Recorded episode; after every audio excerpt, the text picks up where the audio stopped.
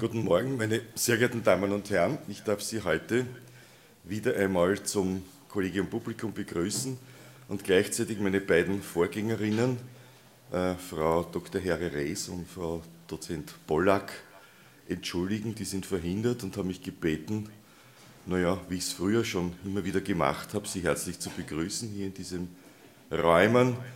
Vielleicht erinnern Sie sich noch, ich habe gesagt immer damals, Handy brauchen Sie nicht ausschalten, in dem Bunker funktioniert so und so nicht. Zweite Erinnerung, die ich Ihnen mitgeben möchte, ist, dass äh, Sie nachher dann nicht nur ein kleines Buffet rückwärts haben, sondern dass Sie auch das Museum Moderne Kunst besichtigen können. Ist immer eine Runde, eine Reise wert.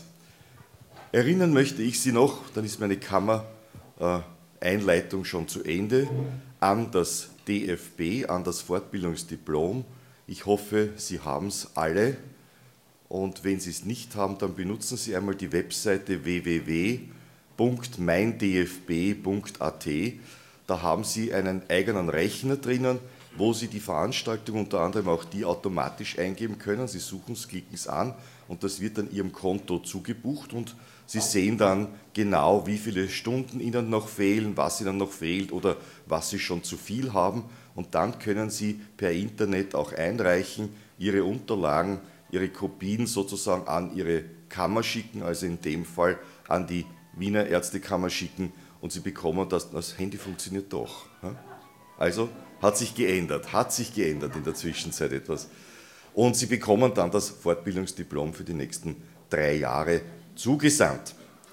Also, ich habe jetzt über zwei funktionierende Funktionärinnen gesprochen und das ist ja wirklich etwas Löbliches, was man wirklich herausstreichen muss. Meine Damen und Herren, ich habe aber hier eine zweite Aufgabe. Ich habe hier die Aufgabe, gemeinsam mit Herrn Professor Laufer, den ich Ihnen gleich vorstellen möchte, dieses Kollegium Publikum zu moderieren.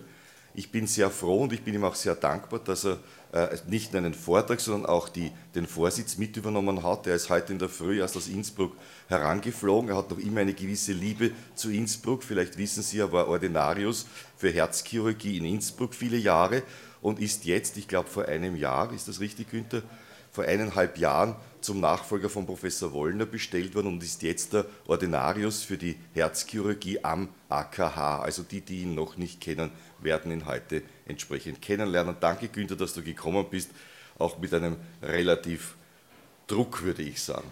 Nun, meine Damen und Herren, Never Ending Story, das Herz. Und wir haben diesen fetzigen Titel Heart Attack gewählt. Und ich möchte gleich einmal mit dem ersten Teil beginnen. Es sind dies ganz, ganz einfache Einleitungsdiapositive, die ich Ihnen mitgeben möchte. Eigentlich eine Erinnerung an unser Alltagsleben. Nun beginnen wir mit einem Patienten. Wir haben hier eine 68, 70-jährige Patientin, die zu uns kommt, die zu Ihnen kommt und sagt, okay, ich habe eine Atemnot bei geringer Belastung. Atemnot, eines der großen Leitsymptome, mit denen wir permanent konfrontiert werden. Da kann sich enorm viel dahinter verbergen. Wir wollen das ein bisschen simplifiziert differenzieren. Das erste ist einmal, ich frage einmal nach dem Gewicht, nach der Größe und rechne den BMI aus. Das gilt natürlich nicht nur für die Damen, ich könnte auch die Herren nehmen mit entsprechendem äh, BMI von 35, also diese Dame hat Übergewicht, hätte eigentlich einen BMI so von 63 Kilo wäre das richtige Gewicht bei der Größe und hat, hätte dann einen BMI von 24. Also damit hätten wir eigentlich die häufigste Ursache der Atemnot ja bereits erklärt. Übergewicht ist die häufigste Ursache für die Atemnot kann man relativ leicht, aber nicht einfach ändern. Nun, differentialdiagnostisch, wenn wir jetzt vom Übergewicht absehen, haben wir doch im Wesentlichen diese drei Gruppen, mit denen wir uns beschäftigen sollen. Funktionell zum Beispiel im Rahmen der Anämie kann Dyspnoe auftreten, kardial und pulmonal.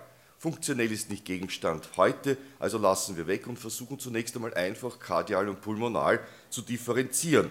Und da gibt es eine sehr simple Frage, die ich nämlich an Sie in der Praxis immer wieder stellen werden an die Patienten. Ja, wie ist das mit der Luft? Bekommen Sie die Luft nicht hinein oder bekommen Sie sie nicht hinaus?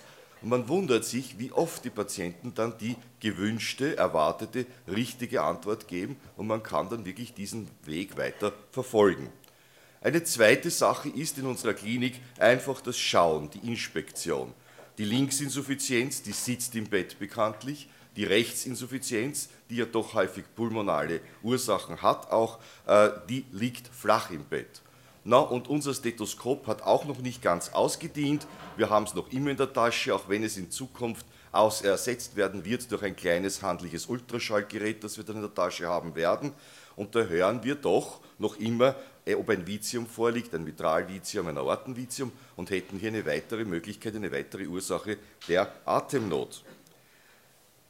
Also bleiben wir beim Herz, schließen wir die Lunge wieder aus. Beim Herz Atemnot, typisches Symptom der kardialen Dekompensation, aber auch bitte nicht vergessen der Arrhythmien. Eine Arrhythmie kann ebenfalls Dyspnoe machen und auch Angina pectoris kann sich äußern in Dyspnoe.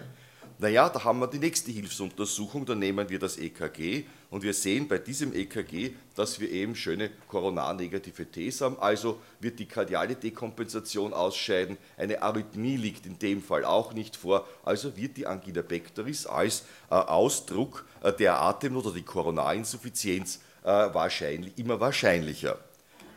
Wir können also, wie gesagt, das ausschließen. Auf der anderen Seite vergessen wir eines nicht, dass Arrhythmie zu Angina pectoris führen kann, dass Angina pectoris zu akuter kardialer Dekompensation führen kann, zum Beispiel bei guter Linksventrikelfunktion und Hauptstamm oder Osteumstenose links kommt es zu einer akuten kardialen Dekompensation, das Ischämie-induzierte Lungenödem.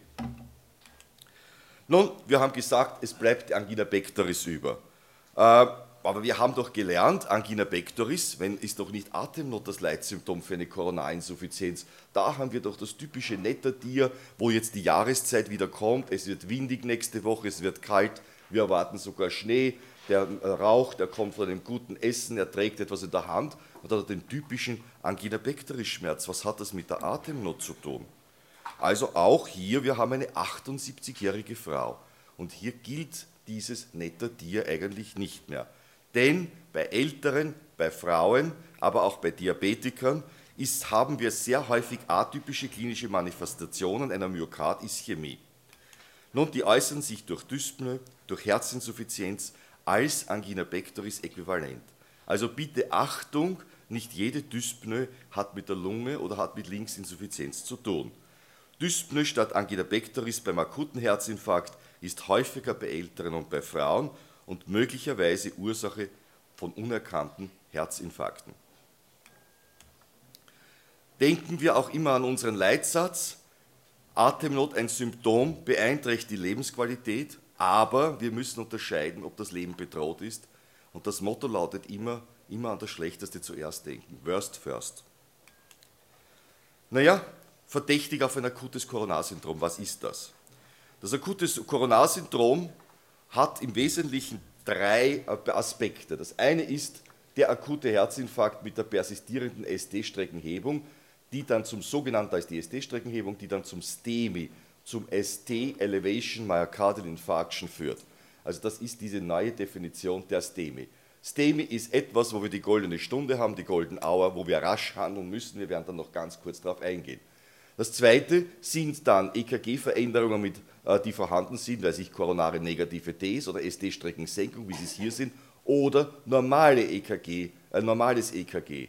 Und ich habe trotzdem aufgrund der Symptomatik Verdacht, dass hier etwas am Herzen nicht in Ordnung ist, dass ein Herzkranzgefäß nicht in Ordnung ist. Dann wird Troponin bestimmt und dann, ich spreche hier insgesamt von dieser Gruppe vom Non-STEMI, instabiler Angina pectoris, und dann differenziere ich zwischen einer Hochrisiko- und einer Niedrigrisikogruppe und entscheide dann, in mehr Ruhe, ich habe mehr Zeit, ob ich jetzt invasiv oder nicht invasiv vorgehe. Der Unterschied in der Prognose zwischen STEMI und Nicht-STEMI ist der, beim STEMI muss ich rasch handeln, dann bleibt die Prognose eher gleich. Beim Non-STEMI muss ich nicht rasch handeln, wenngleich die Prognose über ein Jahr praktisch ident ist, gleich gut oder gleich schlecht, je nachdem, wie Sie sehen wollen, wie beim STEMI. Also noch einmal ganz kurz, Decision Making, die Entscheidungsbaum. Ich mache das EKG nach Symptomatik, SD-Streckenhebung ist das STEMI, SD-Streckensenkung, negative Ts oder normales wird als Non-STEMI bezeichnet, vor allem dann, wenn Troponin positiv ist, dann habe ich ein höheres Risiko, Troponin negativ, ein niedriges Risiko. Nun, die Differentialdiagnose bei unserer Patientin erfolgt durch das EKG Und wir haben zunächst einmal unsere Diagnose, das EKG schaut in etwa so aus, ein Non-STEMI. Wie gehen wir jetzt hier vor? Sollen wir jetzt rasch intervenieren oder nicht? Und das Dia zeigt Ihnen im Wesentlichen einen Überblick über die Studien zusammengefasst. Nur wenige Studien haben gezeigt, dass die rasche Intervention, die frühe Intervention beim Non-STEMI, beim Nicht-ST-Hebungsinfarkt gut ist. Mehr Studien, Register und Meta-Analysen haben gezeigt, dass es hier sogar Gefahren gibt. Daher ist, äh, ist man eher zurückhaltend geworden bei der akuten Intervention und hat eine Strategie entwickelt, die abhängig ist von der Risikostratifikation. Diese Risikostratifikation ist relativ einfach. Äh, urgent, also innerhalb von 120 von zwei Stunden eine Intervention, Corona-Intervention, dann, wenn weiterhin Angina pectoris besteht, wenn weiterhin Zeichen, wenn Zeichen auftreten der Herzinsuffizienz oder hämodynamischen Instabilität und wenn Zeichen auftreten von lebensbedrohlichen Rhythmusstörungen. Bei allen anderen habe ich im Wesentlichen Zeit.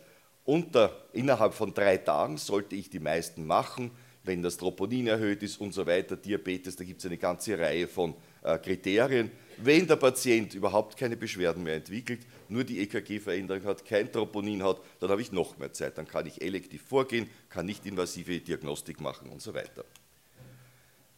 Hätte unsere Patientin jetzt einen ST-Hebungsinfarkt, wie würden wir da vorgehen? Wir würden dann relativ akut handeln müssen.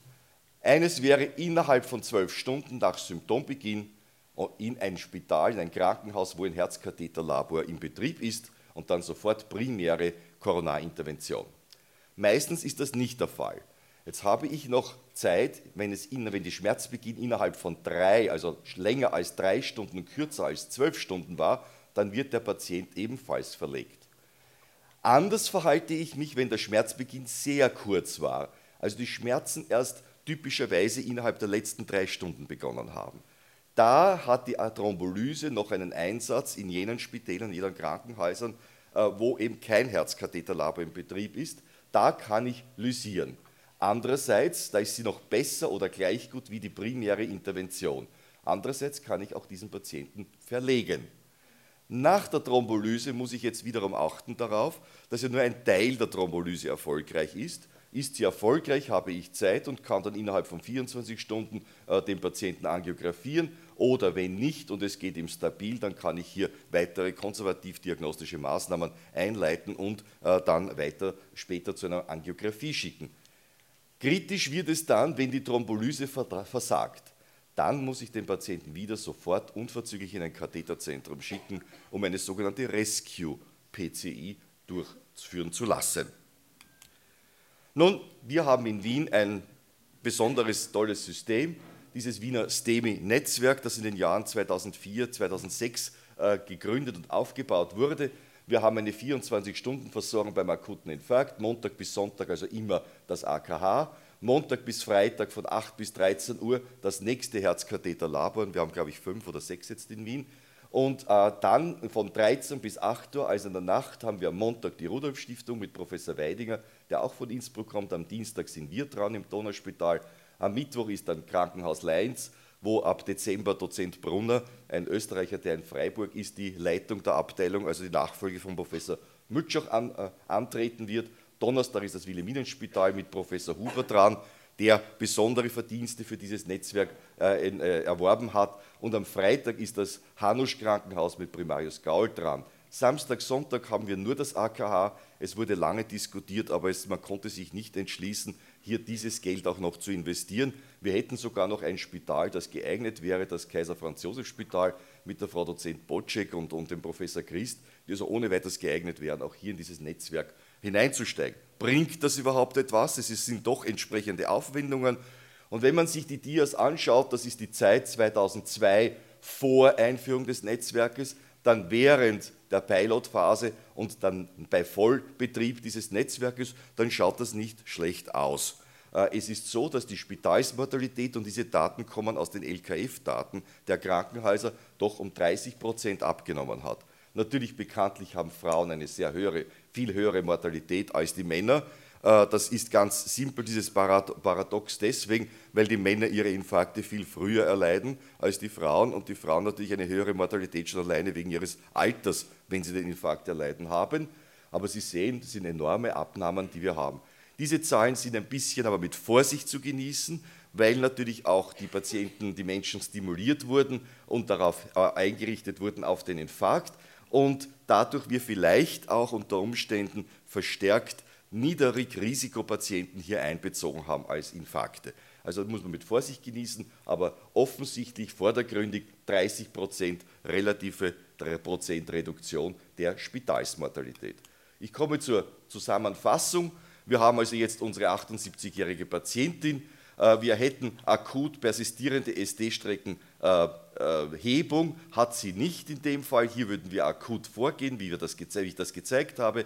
Wir haben hier eher dieses äh, Bild mit dem äh, akuten Koronarsyndrom. Da haben wir nicht diskutiert, ist sie Troponin positiv oder nicht. Troponin positiv muss man rascher vorgehen. Und letztlich haben wir dann auch noch die chronische Erkrankung, also das heißt, wo wir nicht kein STEMI, kein Non-STEMI haben, sondern die chronische koronare Herzkrankheit mit nicht-invasiver Diagnostik. Und das ist sozusagen mein Abschlussdier, weil es ein bisschen schon der Übergang ist zum nächsten Vortrag, wo sich dann Frau Dr. Raab mit der Diagnostik, äh, mit einer äh, gezielten Diagnostik beschäftigen wird. Ich danke Ihnen für Ihre Aufmerksamkeit.